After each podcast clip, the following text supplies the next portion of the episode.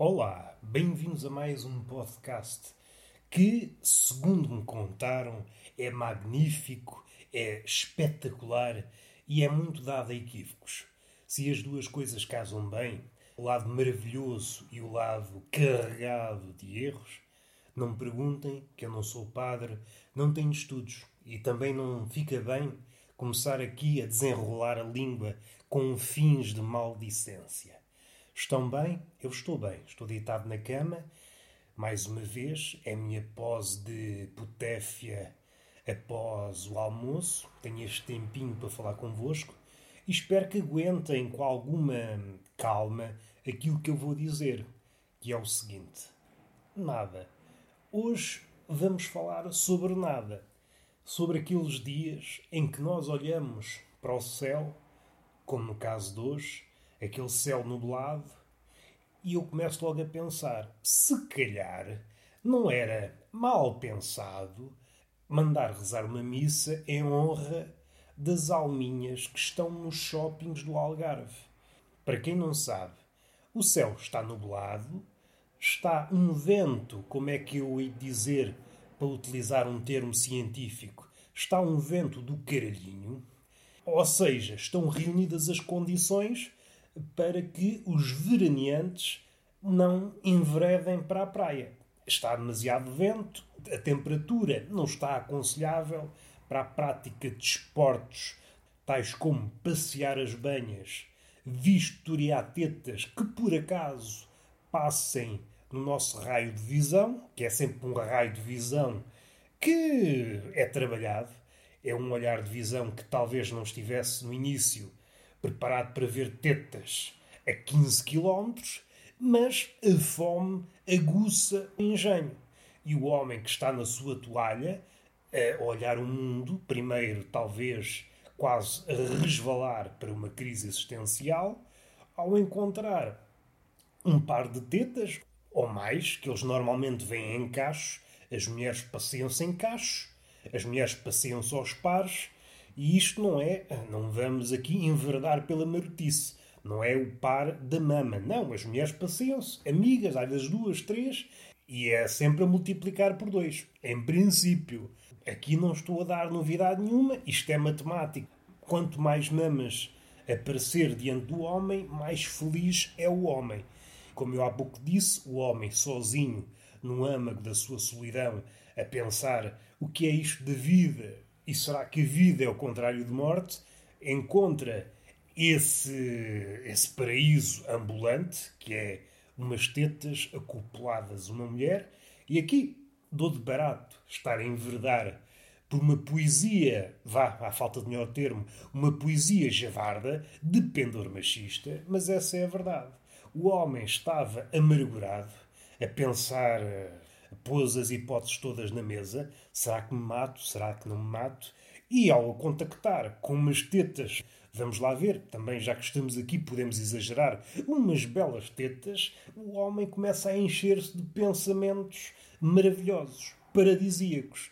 E, sem querer, esse par de tetas, ou mais, que também, como eu disse, normalmente passeiam-se cachos, esse par de tetas cura o homem. É o poder terapêutico das tetas. É evidente, não estou aqui a aconselhar uma dose cavalar de tetas. O homem deve ser hum, sensato e deve tomar a dose necessária, recomendada pela CEE, de tetas. Uma dose máxima, já como dizia aquela frase, a dose faz o veneno. E mesmo que a teta, em princípio, se for uma teta de qualidade, uma teta sem conservantes, não tem efeitos secundários, também temos que ver, eu não sei das coisas, mas inclino para aí, há mais mundo para além da teta. E o homem não pode ficar viciado no visionamento das tetas. Porque, parecendo que não, segundo eu sei, isto é sempre um parecer de uma pessoa que não é, não é instruída a nível de mestrado em matéria de tetas. Tudo o que eu aprendi em relação às tetas, aprendi na rua, à custa de muita labuta e de muita prática e de muito visionamento. Ao ornitólogo. O ornitólogo passa os dias a vistoriar os pássaros que andam no ar E o que é que é um, não direi rabarbado, mas um homem, um homem comum que passa os dias de verão a vistoriar tetas. É uma espécie de ornitólogo, mas que está uh, dedicado a umas pássaras que não têm grande virtuosismo no voo. É umas pássaras rasteiras, se nós quisermos usar este tom brejeiro. Mas que pássaros é que estamos a falar? Perguntam vocês, já com uma certa curiosidade. Não faço ideia. Cada um entende as coisas à sua maneira e também não devemos explicar as coisas em demasia. Neste momento começou um cão a ladrar, que é a panágio dos cães, costumam ladrar os cabrões. Já ouvi um a miar e outro a latir, se bem que o latir é muito parecido ao ladrar. Já ouvi um cão a rosnar. Agora, a falar, só lhe falta isso. Como se costuma dizer, o meu cão é tão inteligente que só lhe falta falar. É o que eu digo, por exemplo, do meu cão de loiça. Tão inteligente e obedece Vou ser sincero, também só lhe deu uma ordem. Disse, está quieto. E ele continua quieto. É um cão que, sim senhor, obedece ao dono. Qualquer dia, se me lembrar, digo, olha, está à vontade que eu já percebi que me obedeces. Pode ser? É um cão que, além dessa qualidade que é obedecer à primeira, é um cão que se alimenta pouco. Uma pessoa gasta pouco dinheiro em comida. Eu pus-lhe um biscoito em cima do focinho há 15 dias e ele ainda lá está. É um cão muito amigo das dietas e continua rijo. Espero que não enverede pela via da anorexia. Era uma coisa chata para mim. Era sinal de que eu não era um dono capaz. E vejam a minha situação. Vejam a minha cara, vejam o meu coração, vejam a minha alma, se forem capazes disso. Há pessoas que veem almas, não sei se são essas pessoas ao entrar num consultório de veterinária com um cão de loiça e dizer à veterinária: Olha lá o que eu tenho aqui, o cão está nas últimas. Mas é um cão de louça, sim, mas há anos que não come. Veja lá, eu acho que ele não vai durar muito. E a veterinária, já passada da cabeça, ia buscar uma marreta, espatifava-me o cão de louça. E, opa, isso valia a pena. Agora apanho o cão e enterro o cão. E eu vou já chamar o Correio da Manhã e encerra já este estabelecimento. Vocês tratam dos animais, tratam, mas depois trazemos aqui uma espécie exótica, um animal que nunca fez mal a ninguém e é só assim tratado. O animal é espatifado. Mandaram o animal para o abate e é um abate pouco digno. Houve muito sofrimento, parece-me a mim. Parece-me que houve sofrimento. Há aqui uma ligação empática entre mim e o animal de loiça. Se eu por acaso estivesse no lugar do cão de loiça, suspeito que sofreria com a marretada. Experimentem. Uma marretada de fazer estilhaçar o corpo é uma coisa que ainda aleija. Mas isto sou eu. Também não quero alongar-me, não quero criar inimizades e até inimigos. Alguém está a utilizar uma motosserra? Foda-se, esta, esta vila está cheia de pessoas destas. Lembram-se? Ah, depois do almoço, em vez de ir dormir uma cesta, de espancar um vizinho, de ir beber um copo. Não. Vou ligar a motosserra, aqui na força do calor, vou cortar umas roseiras, porque nem tem árvores. É só para dizer que tem uma motosserra, porque há gente assim. Há gente que compra um carrinho de mão tendo um quintal de 2 metros quadrados, só por. Não, eu ouvi dizer que é muito bom, ajuda. E depois o que é que fazem? Como verificam que o carrinho de mão não tem serventia para o quintal em questão, o que é que fazem? Há velhos que vão aos supermercados com o carrinho de mão.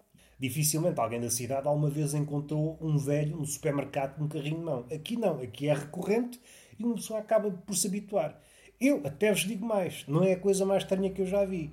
Uma vez estava eu numa loja de chinês à procura sei lá do quê, de uma bugiganga qualquer, uma bugiganga que não presta, mas Pronto, é o preço que é, uma pessoa não leva a mal. Olhei para trás, o que é que estava? Um cigano em cima de um cavalo, dentro da loja de chinês. E eu disse: é pá, então, mas se calhar já estamos a esticar aqui o absurdo. Primeiro, entrar numa loja em cima de um cavalo já é, como é que eu ia dizer, arraiar talvez o estranho. Mas aqui há um detalhe que vocês devem compreender melhor que eu, que eu não tenho cabecinha para, para perceber nada. Se eu percebo, então vocês percebem ainda melhor. Que é o quê? Os corredores característicos da loja de chinês, que são estreitos. Como é que alguém espeta um cavalo sem derrubar as prateleiras todas numa loja dessas? É um mistério para mim. Eu não sou nenhum Sherlock Holmes, mas fiquei espantado e disse ao chinês: Olha, se calhar vão andando, logo compro a Barbie de marca branca no outro dia. E fui andando. É só para verem o destino desta pessoa que por acaso sou eu. Mas isto tudo para dizer o quê? Há dias em que uma pessoa não tem nada para dizer. E o que é que uma pessoa diz quando não tem nada para dizer? Eu. E aqui podia-me dividir em diversas pessoas. Podia fazer aquele golpe do Naruto em que ele se divide em vários. Em situações normais, uma pessoa quando não tem nada que dizer, não diz. No máximo diz assim: Olha, não tenho mais nada para dizer, ficamos assim. E a pessoa do outro lado entende. Se for em contexto de redes sociais, principalmente no Twitter, ora, isso não é impedimento nenhum. Uma pessoa não tem nada para dizer, mas continua a dizer aquilo que não tem para dizer. E se por acaso lhe faltar inspiração para não dizer nada, o que é que faz? Copia o que os outros dizem. E às vezes até vai buscar coisas lá fora coisas já mastigadas. Se há coisa que alegra as redes sociais portuguesas, é um eco. Ficamos todos a papaguear coisas já mastigadas e fica tudo contente. E vamos respirar fundo que eu já me estou a irritar. E nessas alturas, o que é que uma pessoa faz? Eu estive nessa situação há coisa de horas. Estava eu sentado na pastelaria, não no estabelecimento todo, que o meu cu é grande, mas não abarca um estabelecimento. Estava eu sentado numa cadeirinha, acabei a minha leitura, estava em vias de começar uma crónica, olho para o lado, olho para cima, olho para baixo, à espera sei lá do quê, se houvesse para aí um crocodilo, como aconteceu uma vez na Indonésia, há coisa de antes, descobriram um lagarto uh, que nunca tinha sido visto, segundo os cientistas, uma coisa de 2 metros, segundo as imagens que eu vi, não sei se era Photoshop, lagartos que podiam, tipo osgas, ficar presos à parede, devem ter uma espécie de ventosa, uma super ventosa, e eu fico a pensar: é pá, então, mas é uma coisa que passa assim despercebida, um lagarto de 2 metros. Eu, com este olhar miúpe, que está a caminhar alegremente para a cegueira, vê uma osga de meio milímetro e já lança um saltinho, não de medo, porque eu sou homem de barba rija e não posso mostrar medo, mas um certo receio e um certo respeito. A cautela, me fico logo de olho na osga, onde é que a osga vai. E agora imagino, acordar, olho para o lado, há um lagartão de 2 metros na parede. Eu, é pá, então, mas que é isto? Minha parede é um, é um pântano para crocodilos? É um crocodilo que aprendeu a subir às paredes, mas que é isto? É um crocodilo que foi picado pelaquela aranha que deu os poderes ao Homem-Aranha? Mas que é isto? Parece-me assim um bocadinho.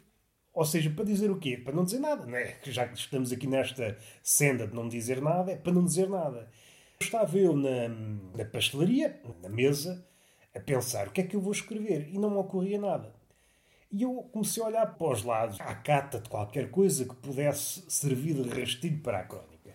Não é que esta pessoa que está aqui se alimente do mundo real. Não, raramente uso aquilo que está à frente dos meus olhos. O que pode acontecer é uma migalhita que depois desencadeie, mas mesmo isso é raro. O que me apoquenta é não ter essa hipótese. Ora, quando há escassez de, de ideias, ou as que tenho pedem-me um esforço demasiado, e há dias que uma pessoa, eu pelo menos penso assim, se é que se pode chamar isso pensamento, é pá, hoje não estás capaz, não vais por aí, isso exige muito de ti, hoje não estás com aquela coragem, por isso tenta agarrar algo mais pequenito, algo mais modesto, mais humilde. É então que eu olho para o cotidiano, aquilo que está à minha volta. Ora, olho para o lado, vejo um bêbado, e o bêbado é pródigo em situações. Pródigo em histórias, pródigo em teorias, pródigo, sei lá, o bêbado, muitas vezes, se não todas, é um filho do eco. Um filho do eco incompreendido, que ao contrário do pai ou da mãe, depende de que sítio é que vocês vêm, se vierem da terra do mito se vierem da terra do mito, em que há aquela, hum, aquela história de Narciso e do Eco, podem compreender a coisa de outra forma. Mas não vamos por aí. Nós não somos pessoas que tenhamos viajado até essas províncias. O que interessa é que este bêbado em questão, aquele bêbado que estava à minha frente, aquele bêbado que eu esperava espremer, que me desse qualquer coisa que eu pudesse encetar uma crónica, não deu nada. É um espécime raro de bêbado que é, é aquele bêbado que, está calado. É raríssimo, é raríssimo. Para acabar a ideia anterior. O bêbado, quando é filho do eco, ultrapassou o pai, porque o eco acontece que para. Diz ali as suas repetições e às tantas, se calhar, nem sabemos o que é o eco. Afinal, o que é o eco? É um fenómeno sonoro? É o quê? É um papagaio invisível? Eu estou mais inclinado para aí. Nós dizemos uma coisa, é um papagaio invisível que está nas redondezas e esse papagaio invisível repete as coisas até se cansar. Eu estou mais inclinado para aí. Ainda que a ciência não corrobore com a minha opinião. Mas isso pronto. Os cientistas vocês já sabem como são. Também quando emburram para uma coisa, ninguém lhes dá a volta. Voltando ao bêbado. Não me deu nada. Olhei para o lado, estavam pessoas que não me deram nada. Ou seja, o mundo, esta manhã, não estava para aí virado. Não queria cooperar nas minhas lides da escrita. E então, qual escritor macaco, escrever sobre não ter nada que escrever. O Gregório do Vivier é mestre nessa merda, é mestre, entre aspas, porque chega a um ponto nós podemos utilizar essa técnica uma, duas, três vezes, eh, ou mais, dependendo da argúcia da mãozinha do escritor, mas chega a um ponto que farta. Ainda mais se o escritor for de mão curta.